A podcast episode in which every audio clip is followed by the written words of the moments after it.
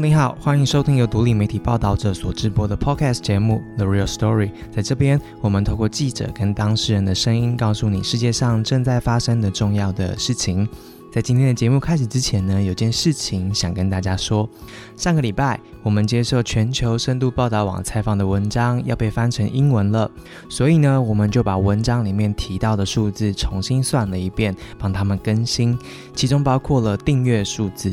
没想到就这么发现，我们跨平台的订阅数竟然已经破十万啦！这边麻烦制作人帮我加一下烟火的音效，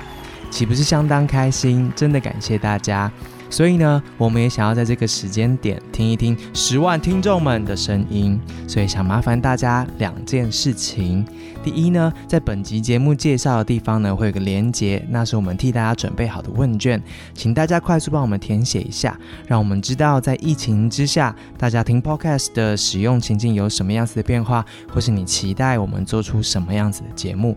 第二件事情呢，想请大家如果愿意的话，在问卷里面可以报名线上活动。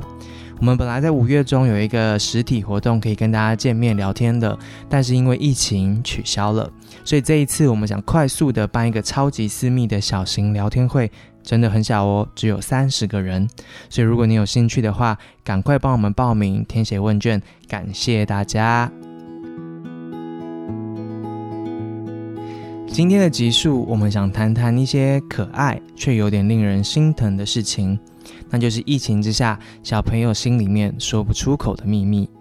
遇到疫情之后呢，我们大人们的生活改变很多，在家里面工作，在家里面运动，在家里面做所有的事情，小孩也在家里面上学了。面对每一天的疫情新闻跟新的这些生活样态呢，大人们可能有一些方法可以排解焦虑或者压力，或是有一些管道可以大肆的抱怨。但是小孩呢，在我们的文化里面有一句奇怪的话，叫做 “Nina u h i b e r t i 但是这真的是这样子吗？今天的节目，我们想带着大家进入小朋友的视角，我们跟儿童福利联盟的儿童专线社工聊了聊。一个月接四五百通电话的他们，告诉我们小朋友为什么会打这支专线，小朋友的烦恼、小朋友的秘密、他们的开心忧愁是因为什么呢？而疫情发生之后，他们会有什么样子的变化？另外，我们也跟儿童福利联盟的执行长白立芳访谈。他们从国外的经验跟研究报告发现，疫情发生之后，儿童虐待、家庭冲突、离婚都会增加。在台湾三级警戒即将满一个月的现在呢，我们录了这一集，想让你听见第一线社工所看到的事情，以及国际经验研究中有什么事情是我们可以学习而且先行准备的。可以先介绍一下你们平常专线的工作是怎么样进行的？儿童专线呢，之前在疫情之前，我们开放了四个线电话线路，所以会有呃一个儿童专线的社工，然后跟三位儿童专线培训的志工来做接线。那在疫情停课之后呢，现在呃因为志工们也都没有办法来做服务了，所以现在儿童专线都是由呃儿盟的社工来做。来做接线，他们通常打来是是什么样子的原因啊？他们打来其实都各式各样的话题都有。那他们主要都会打来分享家庭、学校的生活。那蛮多都是正向的个人分享，像是今天在学校做了哪一些事情等等的。但是孩子，我们有发现孩子常见的烦恼就是比较在学校人际、学业的这一块。可能是同才间的吵架冷战，那不知道怎么办。那有喜欢的人想要告白，要很紧张，或者是孩子想要帮忙被欺负的同学找不到方法。那或者是有一些特殊状况的孩子，他在人际上就会比较辛苦一点，就会打来儿童专线，想要就是抒发自己的情绪，跟想办法解决。嗯，那学业问题的话，就是有孩子担心自己的学业跟不上同学的，在考试前后更加明显的是，很常听到小朋友打来分享对于考试紧张的压力。对，因为这个分数后面可能代表着家长对他的肯定，然后他自我认同的一部分。那专线会做的就是带着孩子去回想这一次他考试做的哪一些努力。嗯，对，这是比较常见的来电的电话类型。嗯嗯嗯，刚刚听到打电话来的那个原因跟他们说的内容，这一些我不确定在呃疫情发生之后，特别是去年一整年其实都是有疫情嘛，那或是现在三级警戒之后，他们打电话来的原因跟内容有一些是跟疫情有关的吗？嗯，有。在我们升三级之前呢，孩子就是他们除了大型的活动，像是毕业旅行、户外教学被取消之外，学校的课业啊活动其实都持续的进行着。所以那时候比较常听到孩子们说，呃，毕业旅行啊、年节的家庭旅游被取消，觉得很失望。那但是升三级之后，学校停课不停学，其实就直接影响孩子他们过往的学习模式。跟日常的作息，所以在少年啊跟儿童专线都陆续接到孩子有在分享学习适应上的问题。那我们有整理一些，因为这算是第一次全面性改线上的课程，所以孩子们在软体的操作、家庭的稳网络的稳定度、线上学习的专注力都会影响到。那有孩子们提到，停课的前一天，老师很急又很迅速的出了十天份的作业，然后，这也是他们的困扰之一。哦，然后了解，嗯，提醒他们就是居家学习的王子，但是孩子听了一头雾水，就是还不清楚要怎么居家学习。那停课后的呃前几天，有很多教学平台不就出现网络大塞车，然后登录失败。那也有孩子们反映是上课时段他的设备出了一些状况，麦克风开关不知道是不是开着，那一些操作页面他也不太清楚，那所以在线上课程这个操作的过程就耗了很多时间。那还有因为线上课程哈，主要都是上主科，所以孩子有反映说喜欢的社团呐，喜欢的课都被取消了，线上只有国语跟数学。那他们想要的课程都没有线上课程，如果在学校就有电脑啊、体育啊，又有社团，更多好玩的课。那再来是人际的互动，儿童跟少年都觉得，呃，不能参加毕业典礼有失落感。虽然改成线上了，有孩子说这样好像也哭不太出来，就是没有那种临场的感动、感性的感觉，对。那儿童专线会碰到比较多孩子没有手机，他没有办法跟孩子联络，那会说很想念学校那些吵吵闹闹的同学啊，现在只能透过学校的网站，他开放的那个留言板，然后在班级的 线上打字区看同学们的留言，这是一个他们的限制。那虽然有有一些孩子有手机可以打给同学，但他们也说跟实际见面可以聊天的感觉还是不同，听起来。这些烦恼是大人真的想不到的。啊，对，有一些就哦，原来这些是他们很在意的。对对对。再来是个人的情绪面，就是孩子会觉得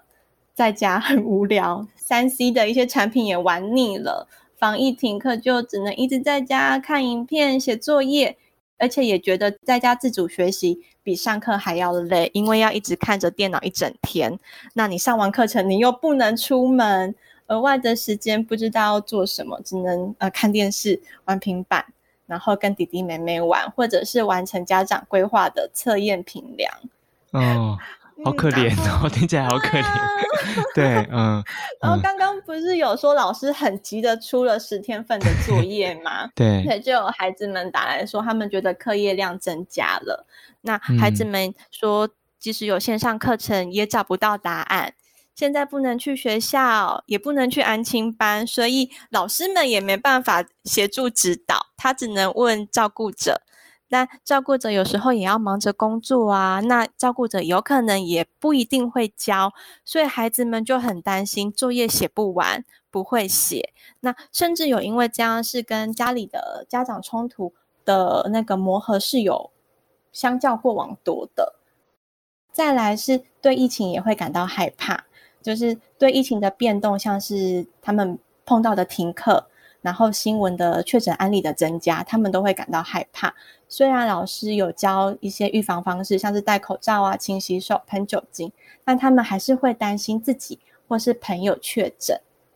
那专线有碰到一些心理状况的孩子，会因为担心疫情然后染疫而去减少就医。那最后最后一个是我们发现的是家庭的适应度也是有差，因为之前没有全家在一起这么长的时间，现在家长居家上班，或有可能已经失业在家了，就是家长跟孩子们呃相处的时间就变得很多，那双方都有工作学业上的压力，所以也导致这个冲突的增加。那孩子们处在这样呃高冲突的环境，就会担心家里的氛围越来越糟。那担心爸妈离婚，对，那有一些特殊状况的小孩，因为妈妈在家，他的关注就会在一直在这个孩子身上，一直念他，一直关心他，导致这个孩子承受的压力也是比之前在学校还要高的。哦天哪，嗯嗯，那我想我想进一步问是说，听起来它包括了孩童的社交网络其实正在断裂，因为没有在学校的实体的互动。然后他的人际关系的互动变少，所以他其实感觉到会有一点情绪上面没有办法抒发，或是他会想念啊这一些。我想先就这件事情来问，是这个社交网络的这个互动变少，他跟同学减少互动，会有可能对他们有什么样子的影响吗？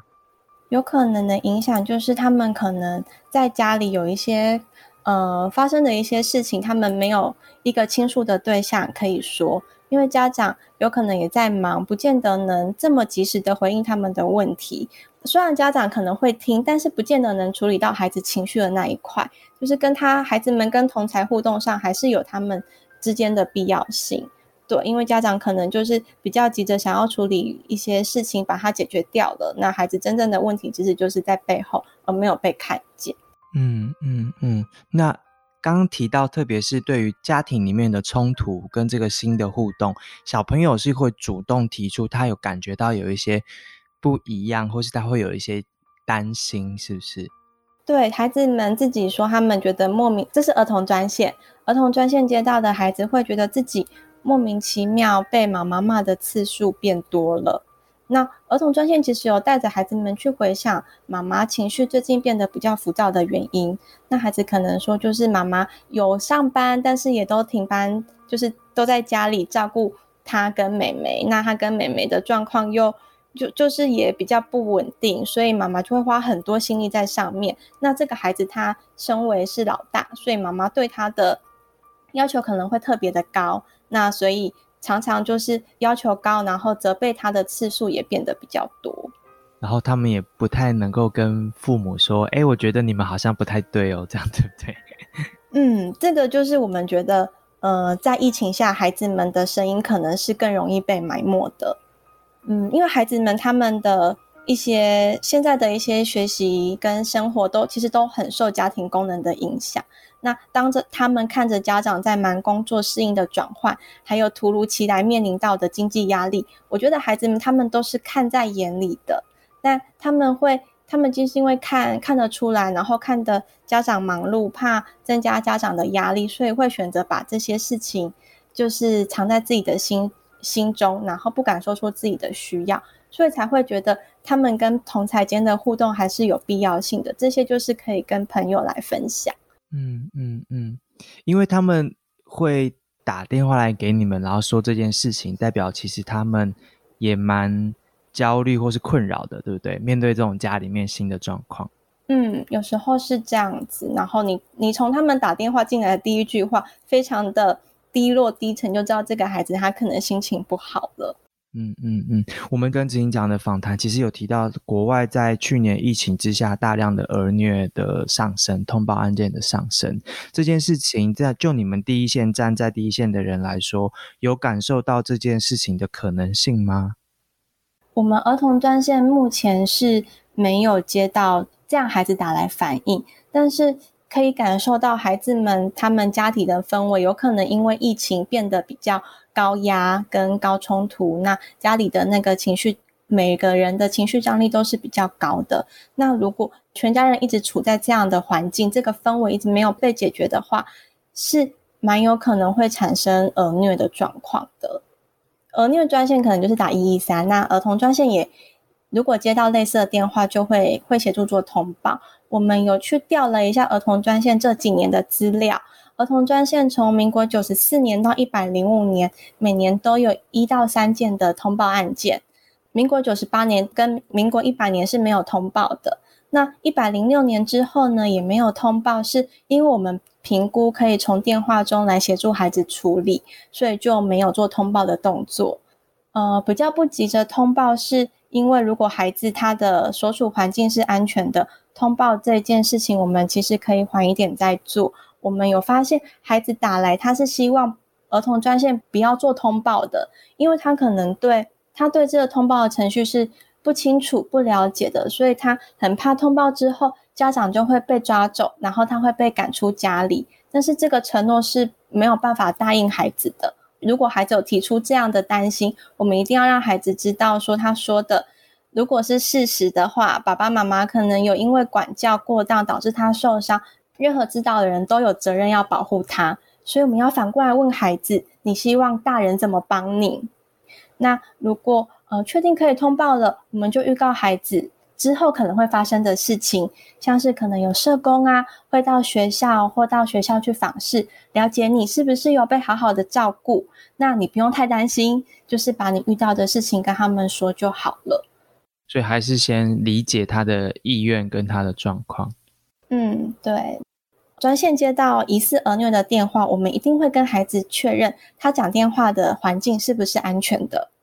再来就是收集一些资料，包含他的名字，一定是要他完整的姓名哦。他所处在的县市、就读的学校，包含年级跟电话，这些都是通报表需要填的。然后还有他被处罚的部位是哪里，伤口怎么样了？那你可能被处罚的时候，旁边有谁？他们会帮你吗？那他们怎么帮？那你在什么情况下会被处罚？像是呃，可能没有到达哪一些条件、哪一些标准、哪些情况下你会被处罚？那处罚的频率是多少？你多久会被打一次？用什么打？打哪里？打几下？什么时候打的？其实非常的细节，这些都要在电话中询问孩子，那引导孩子具体的说出来，需要重复的确认，让孩子的前因后果能衔接得上，所以。过往的经验观察一个个案，就是专线接到疑似儿虐的个案，至少观察二到三次不等，就是可能要确认孩子他所所说的事件的真实状况。那如果没有孩子没有立即的危险，我们就会先观察，询问他身旁的大人知不知道这件事情，那有没有资源已经进入了，确认孩子是不是知道一个求助管道。我们一起来想想看。下次发生的时候，可以找谁来帮忙？就是跟孩子一起建构他周边的资源，像是一一零啊、一一三，或是找老师，这些都是发生时可以立即帮忙孩子的。那就是在收集这一些资料的过程中，就是我们大人会很急着想要了解这些状况，专线的职工更是如此，因为他们可能没有碰过，所以收集资料的过程中，也要留意孩子此时此刻的感受。我们希望是孩子，他是在平静一点的状态下，然后他有稍微抽离那个情境，再来稳定的跟值日生好好谈谈，描述他的情况，那我们才能做那个通报的评估。了解，其实对孩子的帮助，除了通报之外，在前面其实还有很多可以做的事情。听起来就是帮他建立他身边的支持网络跟长期的资源，然后。帮助他其实是用自己的方式在保护自己，这大概是比通报之外更重要的事情。嗯，对。然后他也要学着自己碰到这些事情的时候要怎么怎么求救，那怎么自我保护。如果爸爸喝又喝醉要打人了，有什么办法？就是赶快把自己关起来，锁在门里面，或者是去找附近的邻居来求助。这也是我们会教导孩子的们的办法。呃，我听说你们是会遇到一些孩童是会长期固定的打电话来，是不是？嗯，对，我们的熟客，我们的老客户，老客户为什么会有老客户？因为这个是我本来没有想象到会出现的情况啊！真的，这些老客户我没有想过为什么他们会一直来电，有可能是专线直线的方式是他们喜欢的。我们是电话匿名，又用赖的平台这种。不露脸的方式，可能会让孩子们感到安全，他们更能畅所欲言，就是不怕他讲的什么特别的议题而被标注、被标签，因为我们也不知道他是谁。对，嗯，那再来另外一个就是跟值日生的频率是有对到，对，每一个每一个值，因为每我们每一个值日生都有自己的号码，值日生就是专线的接线员，在礼拜一到礼拜五值班，基本上是不重叠的哦，所以孩子们打电话进来的契机是很多元的，他们也不知道接电话那一头的人是谁，就是有一点像戳戳乐，对。所以孩子们刚开始打电话进来，也是在熟悉适应值日生的语调、引导方式跟回应问题的方式。所以孩子们刚开始可能会尝试着跟不同的值日生分享同一个话题。天哪！对，找到觉得适合他、觉得理解他的值日生。那有一些孩子也会做区分哦，心情分享类的跟这几位值日生说，那娱乐分享类的再找其他的值日生分享。这孩子是会自己做区片的。他可以指定值日生吗？可以，因为我们都有号码，有十六号值日生，然后有二十二号值日生。孩子们打来，可能就会说：“哎，今天十六号值日生在不在？”那会持续来电的孩子，我们觉得有一点是，他们有在专线找到支持的力量。有蛮多孩子是从儿童专线打到青少年专线的。嗯，哇，你们这是很重要的成长陪伴。会打电话来的孩童，他们有什么共同的特色吗？我不确定，在这一些他们的 profile 上面有没有一些是你们归类出来的特点？嗯，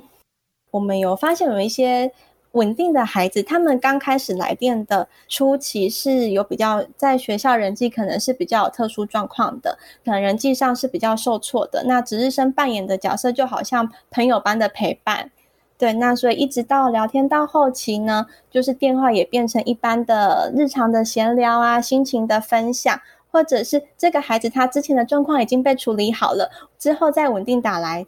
的那些谈话内容，就是跟值日生打个招呼。说他是谁？我打来就是打来打招呼而已，这样子。然后再来，应该就是对儿童专线有一定的信任度。有一些固定来电的，但他不说话，每天都打打不止不止两通，然后一直不说话。那我们就在猜这个孩子是在测试值日生的反应，嗯，然后还有测试儿童专线这边够不够安全，让他做这件事情。所以值日生会花比较多的时间去引导他去。鼓励他说话，等待他说话。那你们就是要一直说话吗？会是想他现在的状况，可能是不是太紧张，还没有准备好，不知道要先说些什么。那问完这些，我们就会停顿一下，等待孩子。那他如果还是没有回应的话，我们就开始抛一些问题来问他了，从他生活中的一些作息来做切入。你今天做了哪一些事情？你读哪一个学校？哪一所国小？等等的。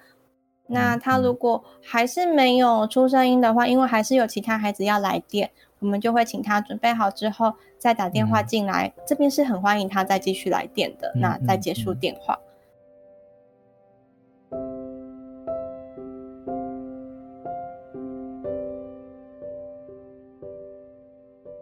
而梦的社工 Cindy 说。疫情进入三级警戒之后，四月接到的电话是四百多通，五月就有五百多通了。他感觉孩子的情绪有开始变化，疫情暂时不会远离，所以对于未来持续会加剧的家里面的变化，社工也有一些担心。我们请 Cindy 给了我们一些建议。你在这个位置做这样子内容的工作做多久了？快三年。快三年，所以也一阵子了。那现在发生这么大的疫情的变化的时候，你你自己对于你服务的对象们会有什么样子的担心吗？或是你想象他们的情绪上面或他们的处境上面会有什么样子的变化？因为我觉得你你大概是比很多父母来说。有更多样的孩子的沟通的经验，所以我我觉得这时候你的想法或许对很多父母来说会蛮有参考价值的。嗯，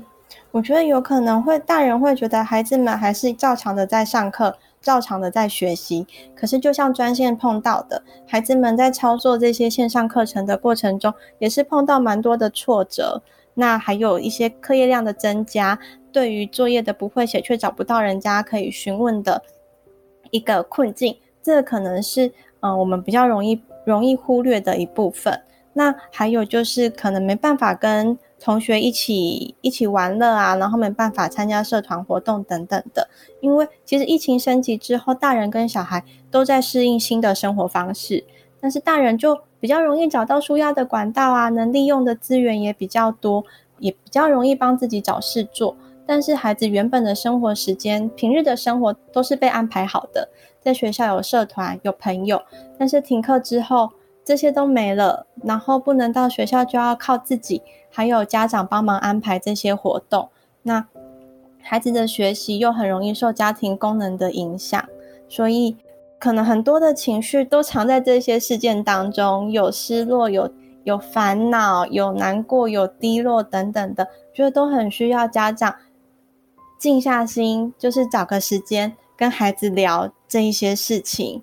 就是要找时间放慢一下。自己的脚步，大人的脚步最近也要慢下来，请自己要稳下来，陪孩子爬出心情。那给孩子一些空白的时间，问问题的时候，不要急于帮他回应，然后不要觉得孩子这一些烦恼没有什么。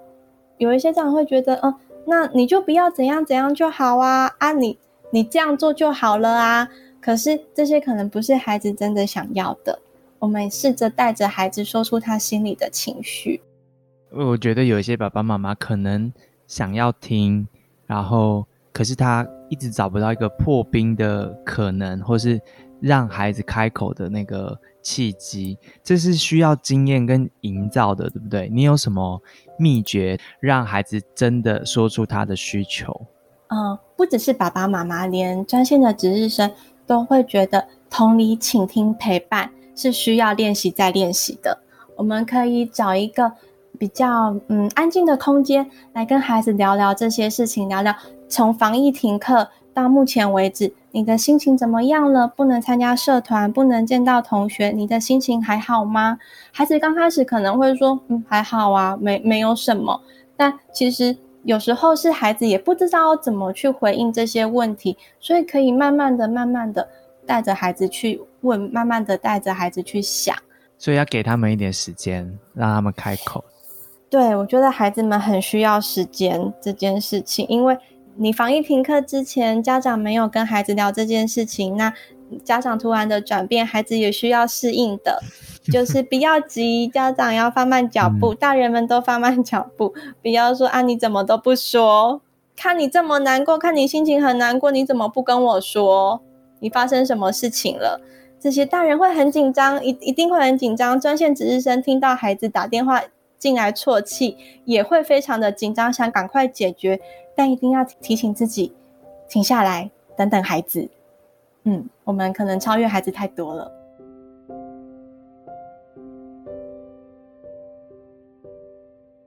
其实，孩子的表现就像是家庭状况的缩影。只是孩子通常拥有比较少发声的机会，又或者他比较少自我察觉、自我照顾的能力跟资源。而梦的白立方执行长提供给我们一些方法来理解家庭冲突为什么会升高，而从国外案例来看，我们可能会面临什么样子的挑战？有什么是我们能够先做的事情？我们从呃去年开始去观察，不管是美国或者是欧洲，他们各个新闻都提到，就是他们的家庭暴力里面，当然含儿童虐待哈，就是成长的数据都蛮惊人的。那正式的官方数据我们都还没有找到，但是你从新闻报道都可以看到，大概成长是从两成一直到五成这么多哈。那呃以新加坡来讲。就是在去年，儿童虐待的通报成长了百分之三十六，那受虐的人数成长是两成。因为我我们觉得我们台湾其实跟新加坡蛮像的，就是也是一个比较小的地方，然后家长其实也是蛮关心孩子的学习状况这样，所以我觉得新加坡的数据是蛮值得我们参考的。然后我们也找到日本的今年的第一季哈，他们的儿童咨询所就比较像是我们的官方机构这样子，他们收到的儿童虐待的咨询案件也是多了一到两成。所以这都是蛮值得我们去参考，说这是势必的，就是呃，因为在这个疫情下，大家很焦虑，然后成人面对的压力非常大，再加上我们相处的时间长，就是他们原本的问题就会更恶化。然后或者是原本好像相处的还可以，因为我们保持了一个美好的距离这样子，但是现在变成整天大家绑在一起的时候，这个冲突势必会增高。这也是我们现在想要做这个题目的原因，就是它是一个压力锅嘛。随着这个疫情的时间拉长，这个压力就会持续的施压。那最后我们希望在那个。爆炸之前，或是说在冲突真的发生之前，我们赶快来做一些事情，然后让压力可以降低，然后让温度可以不要再一直升上去。所以刚刚其实提到这种家里面的冲突的情况，透过国外的经验，我们可以解析这样的冲突背后其实是几个因素加起来造成的。而蒙帮我们整理的资料，其实可以看到，新加坡在去年封城期间的研究有发现，其实家长的压力对于亲子关系中间的这个负面的发展是相当决定。性的因素，那家长的压力其实来自于他的经济上面的条件的变动啊，或是对于疫情上面的焦虑啊等等的，家长这压力很大，就会变成他对面对自己的小孩的时候，就新加坡的情况来看，多了很多的所谓的严厉管教，就是可能。骂啊，或是打，或是吼叫啊，等等的。那在美国会发现，其实一旦家长因为疫情然后失业了，或是说因为停学了，孩子没有办法到学校吃营养午餐等等等这些经济的压力，然后加上隔离带来的孤独感，其实都会导致这个亲子的冲突。所以，其实我们把这个所谓的而虐后面这几层因素一一的透过国外经验摊开来看的时候，其实我们可以找到一些在现在的台湾，我们就先下。手处理的情况，对不对？比如说家长自己的情绪，或是家长面对孩子在家里面之后，自己可能也有的压力，这些其实我们都可以先做一些准备。嗯，对，呃，前阵子因为停课以后，我们台湾脸书不是瞬间出现了很多孩子被罚站的 照片，然后还登上国际新闻嘛？对。那我们就在想说，想要互相提醒家长，我们知道大家的就是压力都很大，但是其实孩子最糟糕的时候，就是也是最需要家长的时候，所以我们常常谈说。家长在这个时候需要怎么样的照顾自己，也给自己空间，或者是我们不要讲罚站，就是大家都需要冷静脚。情绪上来的时候，我们是不是每个人可以有一些空间跟时间，在家庭里面可以共用嘛？哈，不一定是要罚站，因为我们真的觉得说，孩子真的年纪越小，他越需要家长的关注。那呃，这个时候家长要面对，就是说怎么样去共情值，就是呃，因为我们也发现英国一个研究很好玩，是说那个学校停学以后呢，他们追踪了四岁到十二岁的孩子的家长，结果对于母亲的这个精神健康有很大的影响，但是对父亲没有。那我们也 在想说，哎，这个时候是不是可能真的要来讨论一下，说怎么样共情值？因为孩子很习惯性，可能某些事情在。在家里都会找妈妈，那这时候如果有爸爸的时候，他是不是可以怎么样的分担，然后让孩子练习？好，就是他要轮流这样子。那或者是亲友，当然现在不赞成，就是来往的很密切，但是怎么样互相支援？其实即便是晚上聊聊天，或者是送个送个餐之类的，就是用自己亲友的资源来。互相减低自己的压力。那刚刚讲说，哦，如果家庭里你可以有一个所谓的冷静角，那大家学习嘛，这是互相学习。我家长情绪高涨的时候，我很需要在那边冷静一下。我不一定是罚站这个样子，我可能是可以很舒服的坐在那边喝杯。咖啡喝杯茶，那孩子可能也有情绪不好的时候，他可以坐在那边玩个扑克牌啊，哈，玩个什么东西，这样就是可以是一个正向的，而不是说是被处罚的。大家会学习说，对，我们都共处在这个空间里面，每个人情绪不好的时候，我们怎么样去消化情绪？那当然，最后还是会提醒说，主动求助也是很重要的，就是不要等到自己爆炸失控了以后才寻求专业人员的协助，因为。一些教养专线或者是各式样呃线上的服务都还是持续着，就是真的是家长要先照顾好自己，然后也对孩子来说，这是一个很好的示范，就是我们每个人都应该要照顾自己的情绪，这样子。嗯嗯，没错，真的要先照顾好自己。如果大家有机会的话，可以回头去听我们几个礼拜前出的一集，就是那时候刚开始停课的时候，我们采访了一位在家自学两年的经验的一位妈妈，她那时候就有提醒到，就是大人要先照顾好自己，才有办法面对孩子这样子。其实大家有提到一些方法，就像执行长刚刚说的，或许就是跟其他的家长，或是亲友，或是朋友，请他们透过视讯先来跟自己的小孩聊天啊，或是。争取一些家长自己可以休息的时间跟空间，才有办法把自己照顾好。所以，如果听众们知道自己有一些朋友或是有一些亲戚，他这时候可能会需要你去帮他争取一些可以喘息的空间的话，或许这时候可以主动的伸出援手。那大家如果感觉到自己有需要帮忙的话，在这个时候真的不要再客气或是多想了，主动求援可能是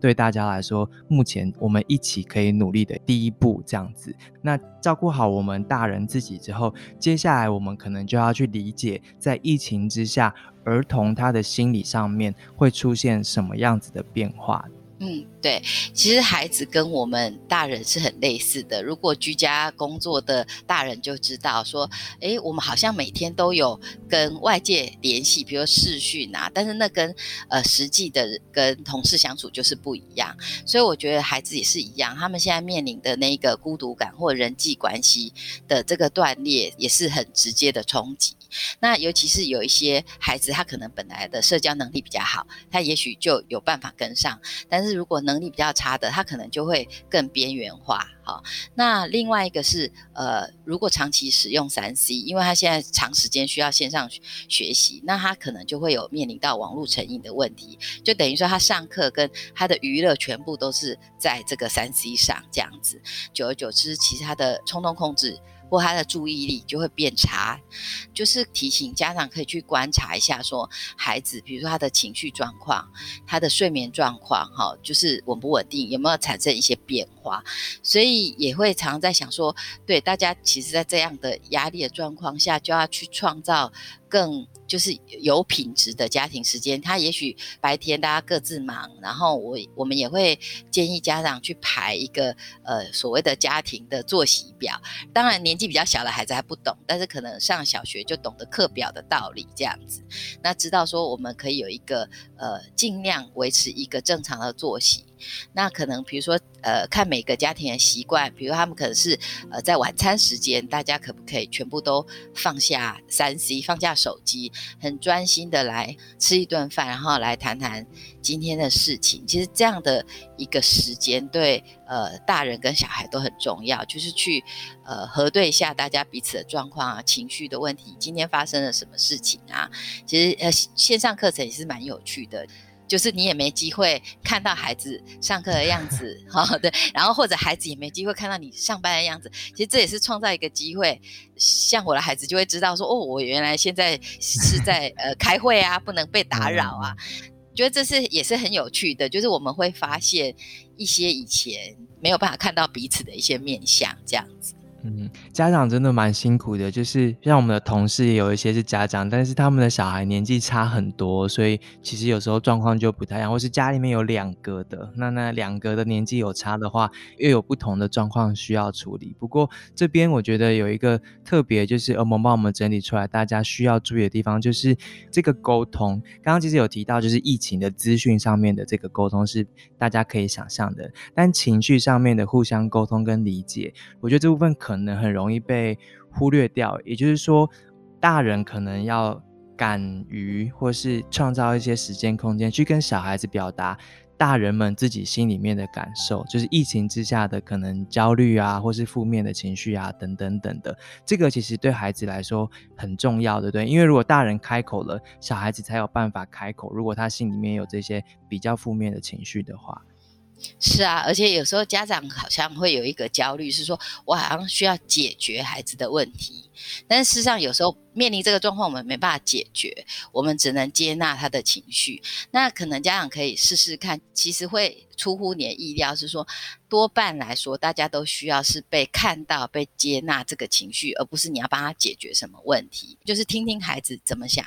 你不用急着去帮他解决，说怎么办？因为就是没有办法，学校就是停课了，这样子真的没有办法有结业式了，真的也没办法有毕业典礼了。那我们去听听孩子的心情，就是对，真的真的好难过哇！真的就觉得说怎么会这个样子，好烦哦。就是这个很正常的情绪，你就是接受它，你就是听听孩子说，对啊，我也觉得好烦哦。其实还在就是：“对对对，你跟我是一样的，就是这样的一个，我们叫做同理，将心比心。我知道你的心情，这样子，我接受这样心情。那我们能接下来做一点什么样？”呃，事情呢，其实我看到就家长有很多的创意嘛，就是有的人也会连线去做个小型的毕业典礼呀，或什么样的事情。然后我觉得有时候承认自己的情绪也没什么不好的，情绪就是正常的。有时候你反而接受了他的负面情绪，他反而会比较平稳。